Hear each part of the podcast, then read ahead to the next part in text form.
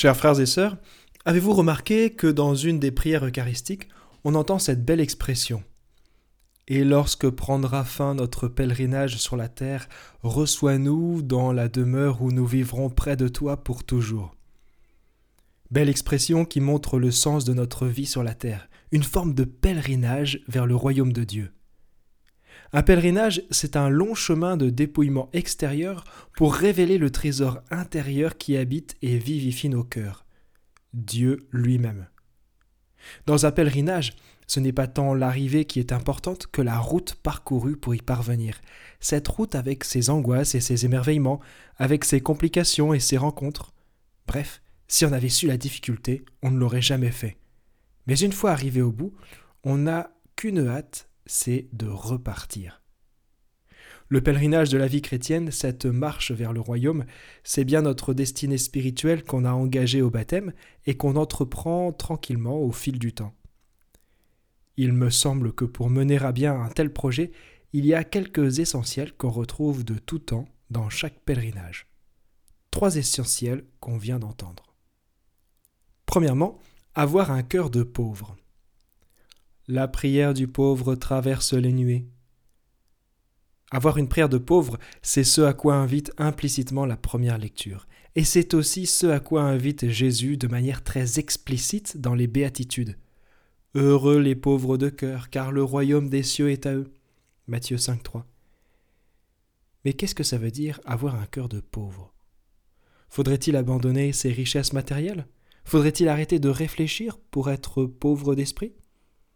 La pauvreté du cœur est une attitude spirituelle avec laquelle on comprend profondément qu'on est autonome mais pas indépendant. On est autonome pour vivre correctement sans l'aide de Dieu, pour exercer sa liberté, pour choisir entre le bien et le mal. Quelque part on est autonome pour vivre, mais on est dépendant de Dieu pour tout. Si on fait les choses sans amour, on se réduit à être des automates, des machines programmées pour faire, pour fonctionner. Dieu nous donne une dignité profonde de personnes uniques et capables d'aimer comme lui. La pauvreté du cœur, c'est de reconnaître que sans lui, on est sec, sans lui, on n'est pas grand-chose. Avoir un cœur de pauvre. Deuxièmement, faire confiance en la providence. Personne ne m'a soutenu, tous m'ont abandonné, le Seigneur, lui, m'a assisté. C'est la malheureuse expérience de Saint Paul qui rappelle celle de Jésus sur la croix. Le fameux dicton dit que c'est dans la difficulté qu'on reconnaît ses vrais amis. On a tous probablement plus ou moins fait l'expérience de l'abandon à un moment de la vie.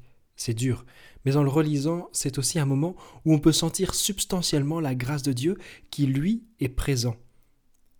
Il ne sauve pas nécessairement de la situation périlleuse dans laquelle on se trouve, mais il apporte sa présence, c'est ce que dit Saint Paul juste après.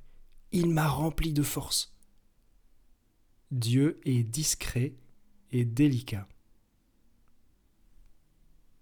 Quand certains croient à la prédestination, au karma ou d'autres forces du destin, nous chrétiens, nous croyons en la providence. Saint Thomas d'Aquin s'est posé cette question de l'existence du hasard et de la providence. Il disait que des événements peuvent arriver par hasard.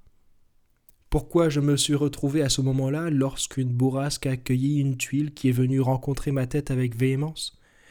Ce n'est pas nécessaire d'y voir un châtiment divin ou le démon qui fait un coup bas pour le plaisir, c'est la place du hasard.